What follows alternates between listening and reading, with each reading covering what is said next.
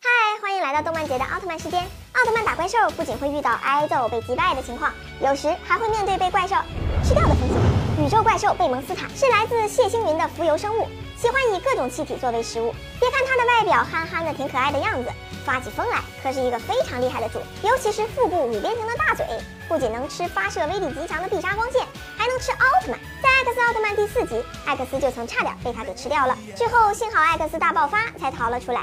暗黑魔超兽迪莫杰厄登场于迪迦奥特曼剧场版最终圣战中，是迪迦的恋人卡米拉吸收了露露耶遗迹的黑暗力量所变成的。在二者的激战后，迪莫杰厄使用触手束缚住了闪耀迪迦，并将它吞入了体内。不过迪迦也不是好惹的呀，最后在怪兽体内的力量大爆发，迪莫杰厄也就死在了他的手上。巨兽佐利姆登场于盖亚奥特曼中，因为盖亚和阿古茹的激战所产生的巨大能量而打开了虫洞，佐利姆因此抓住机会就将头部伸向地球。别看他只是露个头啊。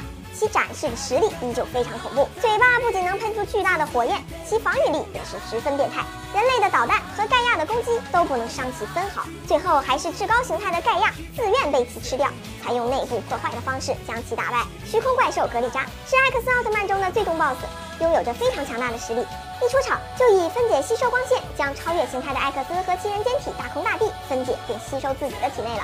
最后，他也是因为贪嘴巴，吸收了怪兽人偶的同时，将自己从无的状态变成了实体状，结果就给了艾克斯杀死他的机会。西美拉波罗斯是捷德奥特曼中贝利亚的融合兽，初次登场时就以强大的实力将自己的儿子捷德吃掉了。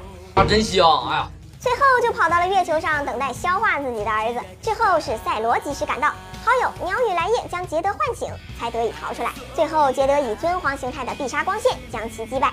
我就问一句，奥特曼啥味儿？好吃不？来一口，来一口，老弟。就这样，比心，拜拜。